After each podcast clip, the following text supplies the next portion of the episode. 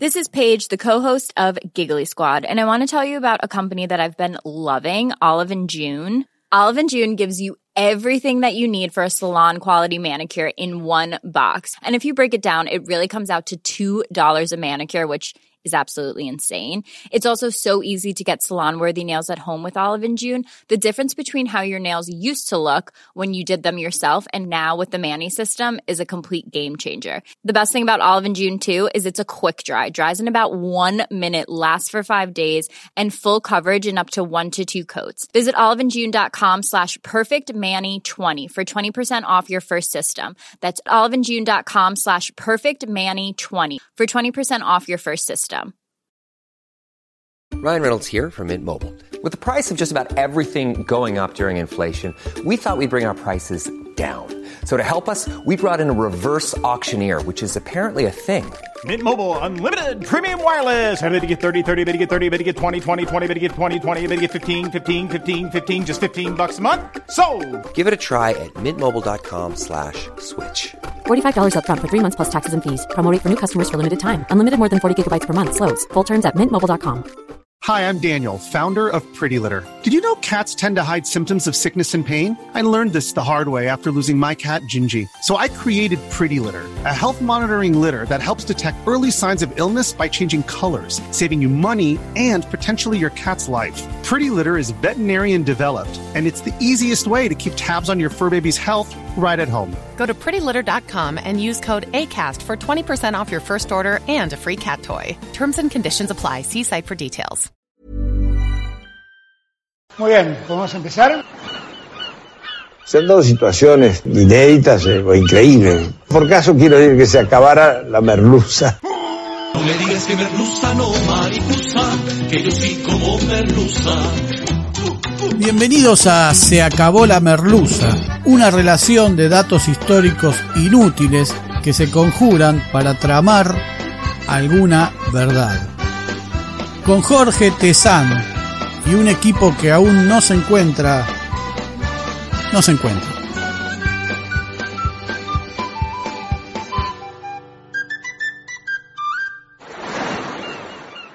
Hoy presentamos Manuela Belgrano, la hija de la lágrima. El 7 de agosto de 1816, en Las Trancas, Manuel Belgrano vuelve a hacerse cargo del ejército del norte. Luego de la desastrosa campaña de Rondó en el Alto Perú y la derrota de Sipe Sipe, el ejército había sido prácticamente aniquilado y sus unidades extinguidas en su mayor parte. Así que Belgrano lo llevó hasta la ciudadela construida por San Martín en la ciudad de Tucumán y allí inició una obra de reconstrucción moral y material de la tropa para poder lograr el instrumento eficaz en la operación combinada sobre Lima planeada por San Martín. Fue en ese periodo en el que el general Manuel Belgrano tuvo su más larga permanencia en San Miguel de Tucumán, donde quedó acampada la fuerza entre 1816 y 1819. Apenas regresado de la misión europea, su cargo militar y su prestigio lo convertían lógicamente en el personaje de mayor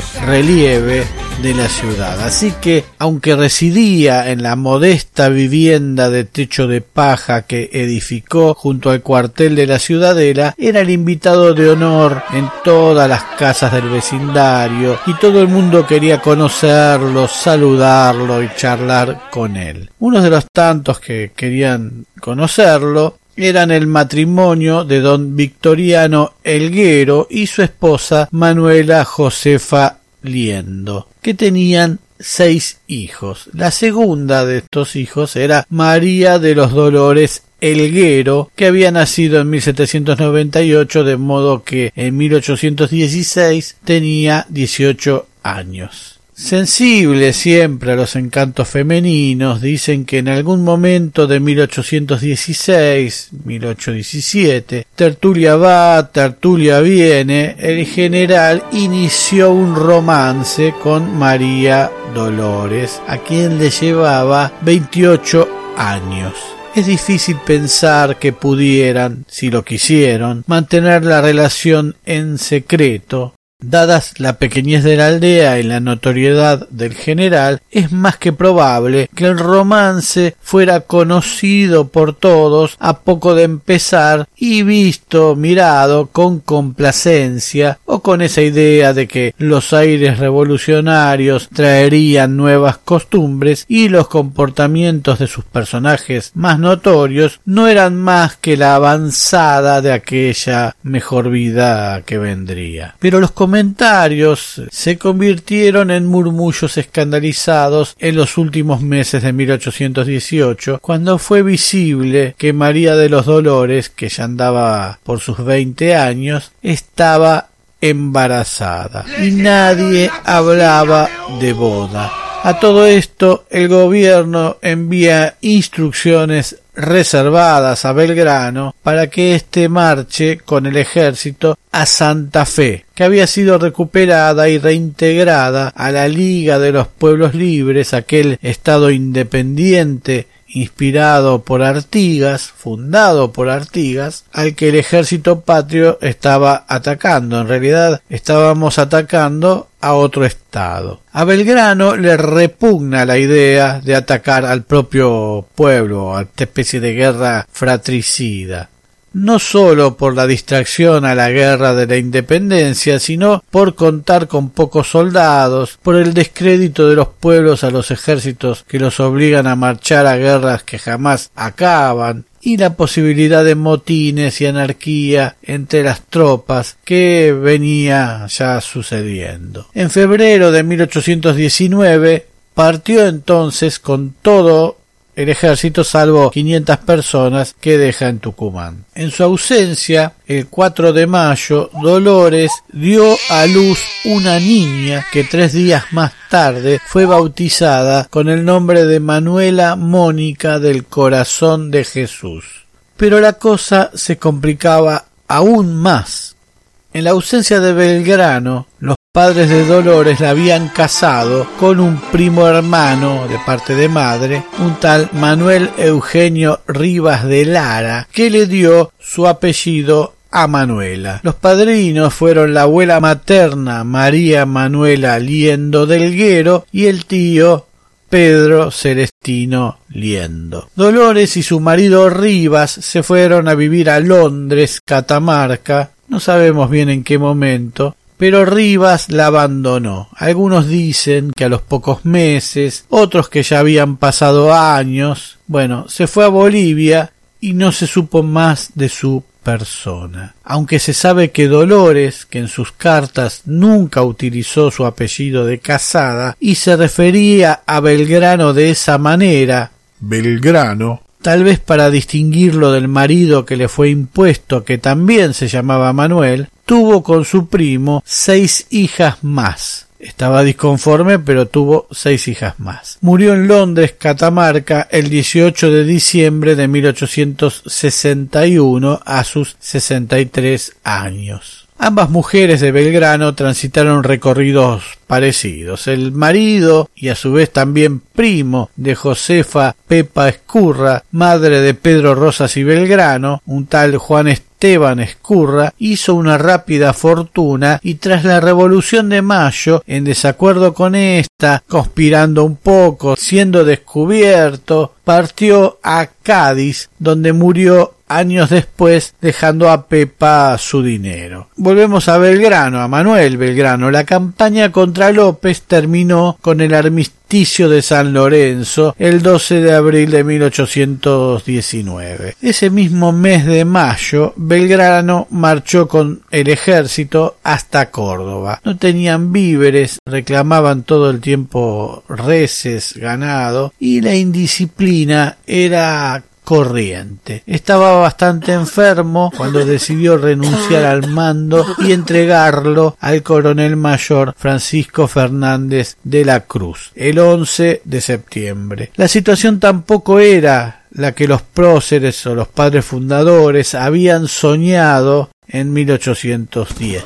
Así que se dirigió entonces a Tucumán, a, a, lo de su familia, digamos, a donde llegó a comienzos de octubre. Su hija tenía ya cinco meses. Tal vez Belgrano esperó a restablecerse para conocerla, si esta explicación cupiera, o morir allí en a Tucumán que tanto amaba. Con su enfermedad a cuestas, Belgrano debió soportar los atropellos del golpe armado del tosco oriental Abraham González, que en la noche del 11 de noviembre de 1819 se alzó contra el gobernador de la Mota y Botello, lo arrestó puso como gobernador a Bernabé Araos, a quien luego traicionaría, y proclamó la República de Tucumán. González irrumpió en la casa de Belgrano y pese a hallarlo en cama, ordenó engrillarlo sin importarle la hinchazón de sus piernas que haría muy dolorosa esta operación. Ante las súplicas del médico Redhead desistió de la humillación pero dejó un guardia frente a la casa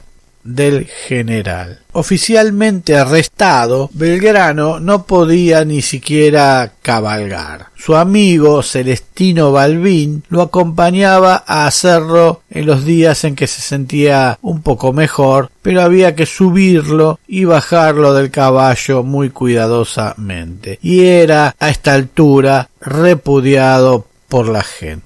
Los amigos que meses antes lo idolatraban, lo llamaban, querían charlar con él, etcétera, lo habían abandonado. Cuenta Balbín. Como quince días después de la revolución, una tarde me dijo el general Me hallo sumamente pobre. Ayer he escrito al gobernador Araos pidiéndole algún auxilio de dinero y me lo ha negado. Le hice presente al general que había hecho mal en dirigirse al gobernador, estando yo que podía darle lo que necesitase. Al día siguiente le mandé seis mil pesos con su mismo criado. Una tarde que paseábamos a caballo me dice el general Yo quería a Tucumán como a mi propio país, hace referencia a Buenos Aires, pero han sido tan ingratos conmigo que he determinado irme a Buenos Aires, pues mi enfermedad se agrava cada Le aprobé su pensamiento, dice Balbín, indicándole que no debía perder tiempo. A los tres o cuatro días lo encontré triste y abatido. Le pregunté lo que tenía y me contestó muy afligido. Amigo, ya no puedo ir a morir a Buenos Aires, pues no tengo recurso alguno para moverme de aquí. Ayer he escrito al gobernador pidiéndole algún dinero y caballos para mi carruaje, y me ha negado todo. Le contesté, dice Balbín, habiendo caballos y plata y cuanto se necesite, y me preguntó, ¿de dónde los saco? Pues que se ha olvidado usted que me tiene de amigo. Sí lo sé, me contestó, When you're ready to pop the question, the last thing you want to do is second guess the ring. At BlueNile.com you can design a one-of-a-kind ring with the ease and convenience of shopping online. Choose your diamond and setting. When you find the one, you'll get it delivered right to your door. Go to Bluenile.com and use promo code LISTEN to get $50 off your purchase of $500 or more. That's code LISTEN at Bluenile.com for $50 off your purchase. Bluenile.com code LISTEN. Hiring for your small business? If you're not looking for professionals on LinkedIn, you're looking in the wrong place. That's like looking for your car keys in a fish tank. LinkedIn helps you hire professionals you can't find anywhere else, even those who aren't actively searching for a new job but might be open to the perfect role. In a given month, over 70% of LinkedIn users don't even visit other leading job sites. So start looking in the right place. With LinkedIn, you can hire professionals like a professional. Post your free job on linkedin.com slash people today.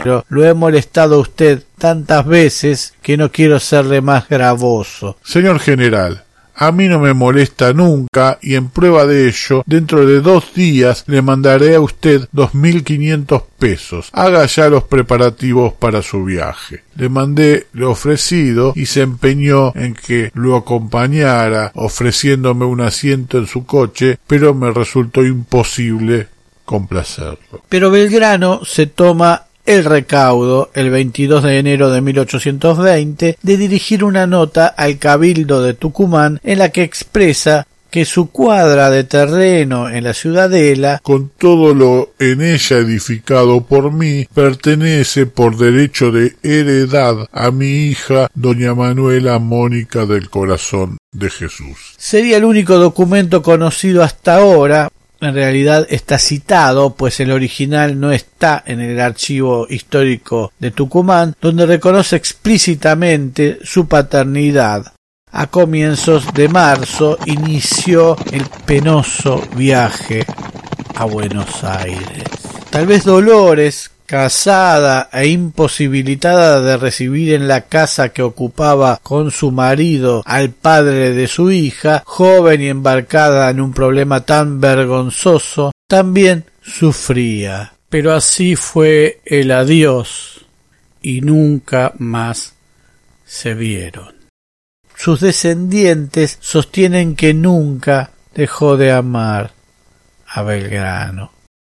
Según cuentan, el general consideraba que no debía, por moralidad y por el rango que ocupaba, preguntar directamente por su hija, aunque se dirigiese a un amigo íntimo, y tal vez por sentir el repudio de la propia familia de Dolores. Escribía a diario desde la ciudadela al padrino y tío Pedro Celestino requiriendo datos de la niña. Hay una carta inédita de Belgrano escrita durante el trayecto hacia Buenos Aires y dirigida a Pedro Celestino Liendo está fechada el 2 de abril en la costa de San Isidro.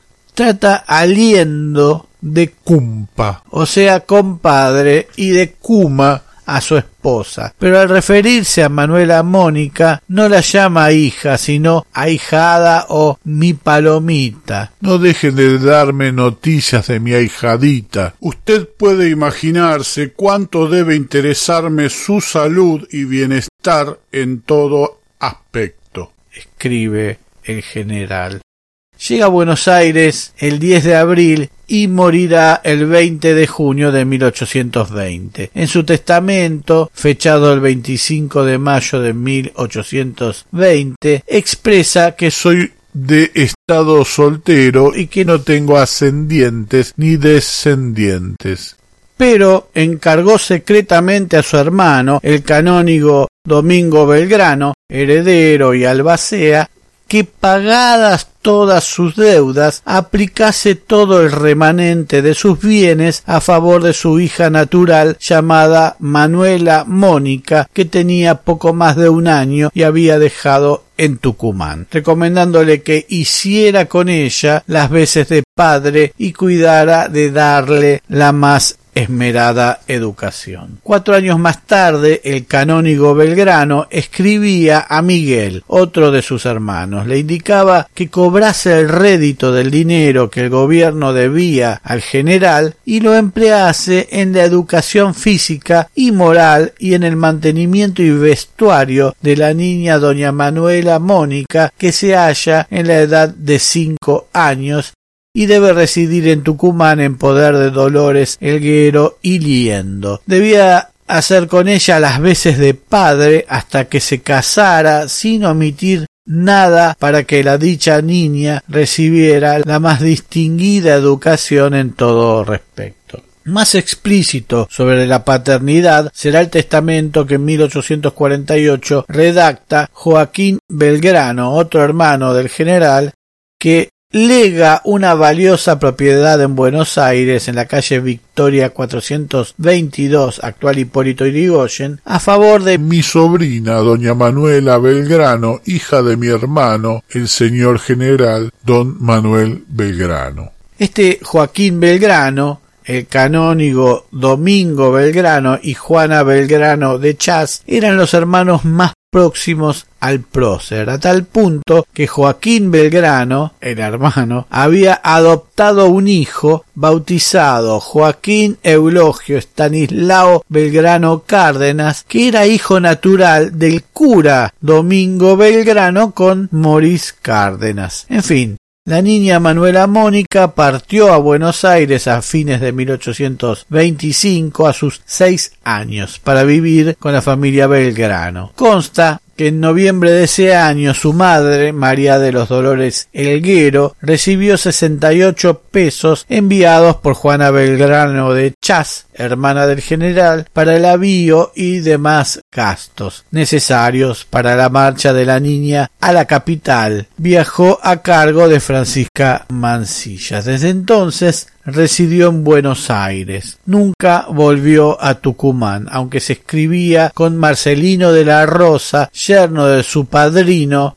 Pedro Celestino Liendo. En carta a un amigo, Manuela contó que Bernardino Rivadavia la visitaba y le pedía que se parase junto al retrato de Manuel Belgrano para asombrarse del gran parecido físico que han advertido también otros sujetos. Rivadavia le acordó a Manuela una pensión mensual que el gobierno de Juan Manuel de Rosas dejó inexplicablemente sin efecto después. En 1848 realizó un extraño viaje a Uruguay y al sur de Brasil por lugares muy azarosos en los que visitó familiares, se escribía con su familia en Italia, y estaba a favor de la unificación de aquel país europeo. Conoció y tuvo una muy fluida relación con su hermano Pedro Rosas y Belgrano, quien le presentó a quien fuera su marido, Manuel Vega Belgrano, que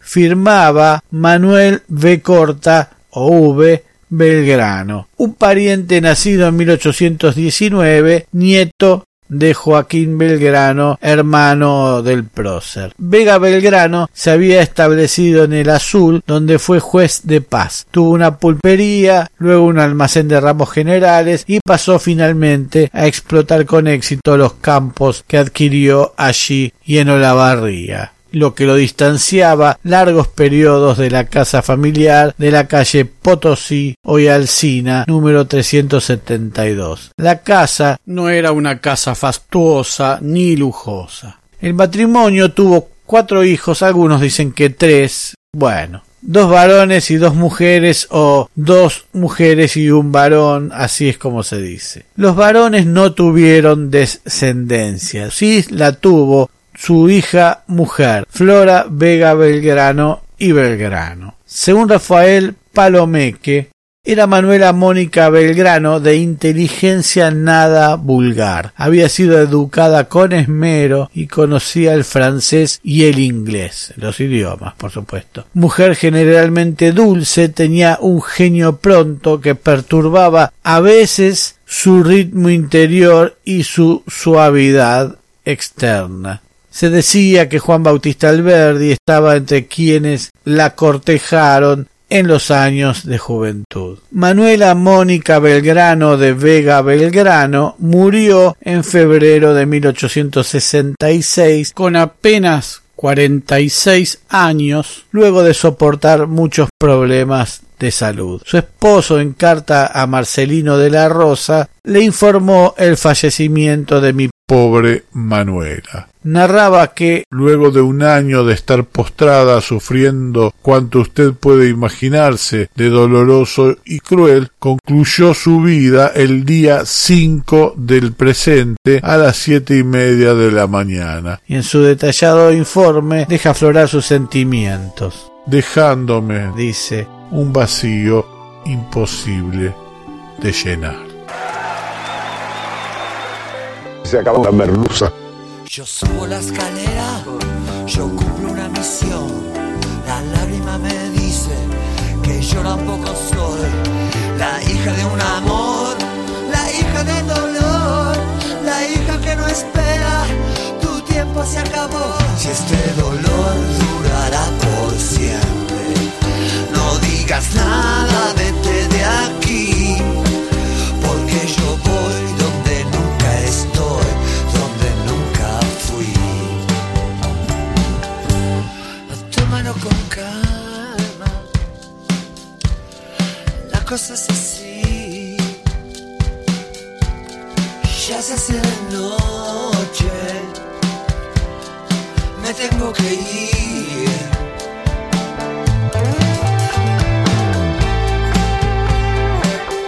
Pronto nuevos capítulos de Se acabó la merluza. Se acabó la merluza es idea, redacción, recopilación y hace lo que puede Jorge Tezán.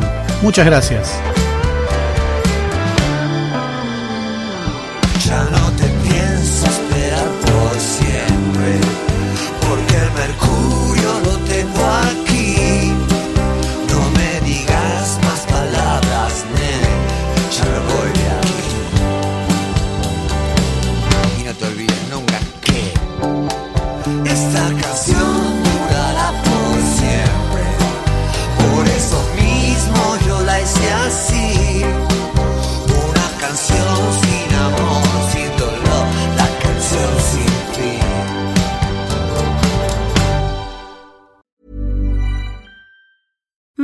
Deserves the best, and there's no better place to shop for Mother's Day than Whole Foods Market. They're your destination for unbeatable savings, from premium gifts to show-stopping flowers and irresistible desserts. Start by saving 33% with Prime on all body care and candles. Then get a 15-stem bunch of tulips for just $9.99 each with Prime. Round out Mom's menu with festive rosé, irresistible berry chantilly cake, and more special treats. Come celebrate Mother's Day at Whole Foods Market. Planning for your next trip?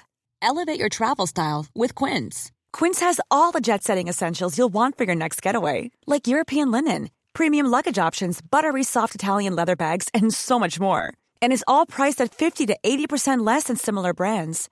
Plus, Quince only works with factories that use safe and ethical manufacturing practices.